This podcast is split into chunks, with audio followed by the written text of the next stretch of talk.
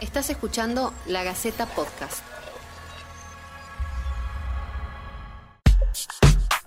Esto es Detrás de escena, el análisis del cine y las series. Mi nombre es Alejandra Casascau y estoy con Nazarena Ortiz. Vamos a estar compartiendo con ustedes una vez por semana las diferentes propuestas audiovisuales. Si nos estás escuchando por lagaceta.com, pueden dejarnos en los comentarios las sugerencias para futuras ediciones. Ale, ¿cómo estás? ¿Cómo estás, Nasa? Muy bien. Eh, bueno, hablando un poco de lo que está pasando en el mundo, ¿no? Creo que todos sabemos lo que pasó con la policía de Minneapolis y el asesinato de, George Floyd, que llevó a, bueno, protestas y, y, todo tipo de manifestaciones en Estados Unidos y en el mundo. A raíz de esto, el guionista John Ridley, ganador del Oscar por 12 años de esclavitud, publicó una columna en el diario Los Angeles Times donde plantea que HBO Max debería ofrecer lo que el viento se llevó con una aclaración porque plantea que este film glorifica el sur de los Estados Unidos antes de su guerra civil y perpetúa los estereotipos contra los afroamericanos. O sea, él pide que justamente antes de la película se aclare esto, digamos. En respuesta a esto, HBO Max lanzó un comunicado informando que sacaba temporalmente de su catálogo a esta película que hoy podemos considerar un clásico del cine. Película estrenada en 1939. Siguiendo esto, la Paramount eh, decidió eliminar también de su grilla el programa televisivo Cops, que muestra el accionar de la policía en las calles, siempre poniendo el acento en el buen accionar de los oficiales. Agárrese fuerte y aguante el resuello. ¡Mami! El desayuno de la señorita Carlata. Bueno, pero veamos un poco, para que la gente, seguramente hay mucha gente que nos está escuchando, que no vio nunca lo que el viento se llevó. Bajo la dirección de Víctor Fleming, eh, narra un drama épico de la guerra civil que se centra en la vida de una bella joven sureña, Scarlett O'Hara, eh, y desde la idílica hospitalidad de su plantación, la película narra la supervivencia a través de la historia trágica del sur durante la guerra civil y la reconstrucción. Por supuesto, con varios enredos amorosos de la joven, ¿no? La película, primero arranquemos y, te doy eh, la palabra, NASA, para que me contes las curiosidades que tiene el film, porque fue una película que tuvo sus problemas de producción en por aquellos años y no fue fácil de hacer. No, no fue nada fácil, es considerada una de las películas más caras de la historia, además. Del principio la película arrancó mal. Primero que el guionista tenía un guion de seis horas. No conseguían productora para que eh, se pueda hacer la película. Problemas también con el reparto, porque el productor de la película quería que sí o sí el personaje principal sea protagonizado por Clark Gable, que en ese momento estaba súper ocupado con otra producción. No, consiguió, no conseguía actriz.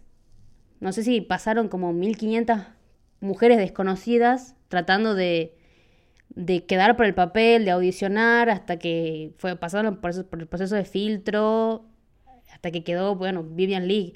La película empezó también con un, con un director, que era George Cukor. Las primeras tres semanas de rodaje se hicieron con este director pero por problemas internos, problemas parece que con el, con el, actor. principal, entre él y el director, al director este lo corren. Y aquí entra a la, a la, dirección Víctor Fleming, que Ale nos mencionaba en un principio, que al final fue él también que se llevó el Oscar a Mejor Dirección, eh, porque él fue el director que más tiempo estuvo en la película, porque además de él tuvo un tercer director, porque durante el rodaje, creo que por dos o tres semanas no pudo este director estar presente y llamaron a un tercero. Pasado, pasó un montón de gente por la producción de la película, por la realización, salvo el productor. el productor sí era el que se mantenía, el que se mantuvo él, digamos, el único.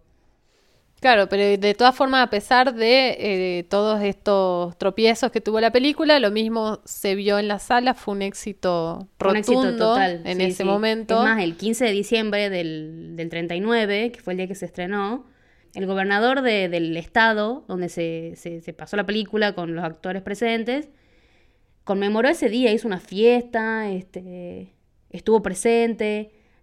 Bueno, hoy, hoy esta película justamente está en el foco porque es considerada como racista. ¿Vos crees, Ale, que esa película vieja del 39 se puede juzgar con los estándares de hoy, 2020?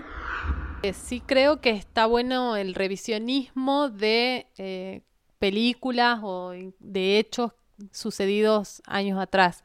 Sí me parece, quizás no quiero decir exagerado, sí me parece buena la iniciativa de poner una aclaración y de quizás explicar cuáles fueron los hechos de esta película y como de un montón de otras películas que, que hoy en día no estarían bien vistas en, en este momento, digamos. Pienso en un montón de películas, películas hasta que no son tan viejas, no son de precisamente del 39, y tienen una visión de la no solo en cuestión de racismo, sino también de la mujer o de un montón de, de- de temas que hoy en día no están bien no están bien planteados. Y Sí, además no solo el racismo con la gente de color, sino también Claro. el racismo hacia la gente de, de otras etnias o de otra religión o de mm, otro país. Claro, claro, por supuesto.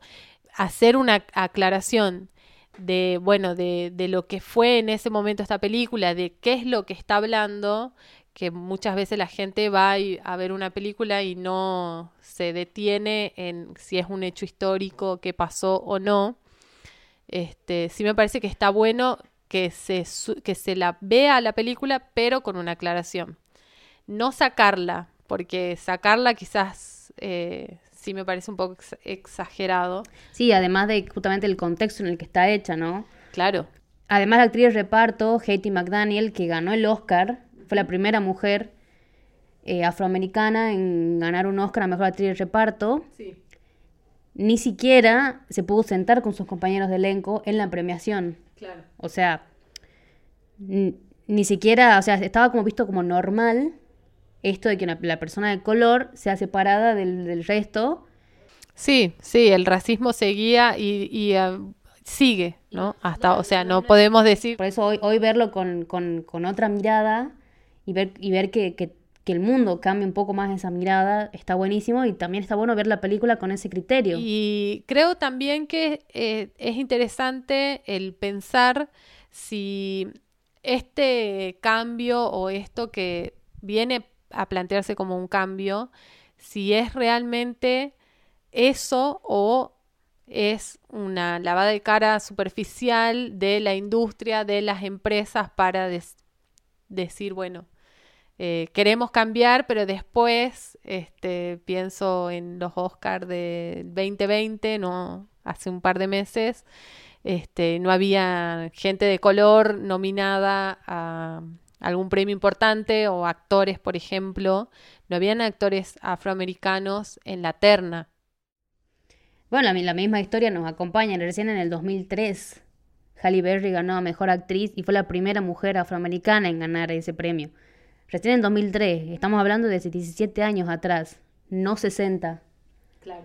Y el año pasado, recién, Jordan Peele ganó Mejor Guionista por Get Out y fue el primer hombre de color en ganar ese premio.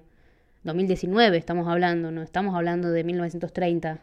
Claro, claro. Lo mismo pasa, lo mismo podemos hacer esa comparación con las mujeres. ¿no? Exactamente. En las mujeres en la industria eh, se viene reclamando ya hace, hace bastante tiempo la incorporación de mujeres en la terna de mejor dirección.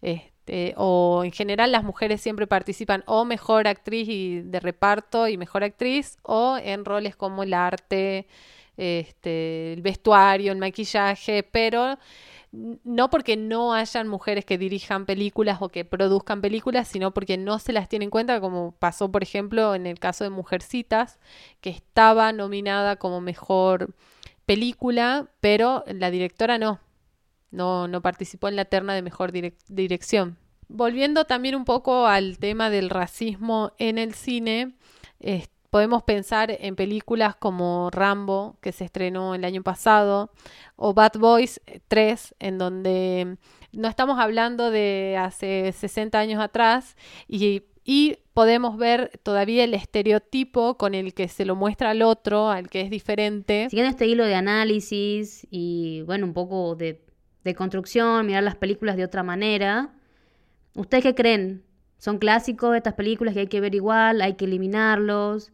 nos ayudan a cuestionarnos qué, qué, qué se deberían hacer con, con este tipo de películas. Dejen sus comentarios. Para más recomendaciones pueden consultar también el micrositio del Ojo Crítico en lagaceta.com y estar atentos a nuestro podcast semanal. Aprovechamos la oportunidad para recordarles a todos lavarse las manos, mantener la distancia social y quedarse en casa. Esto fue Detrás de escena. Esperamos que nos dejen sus comentarios para futuras ediciones.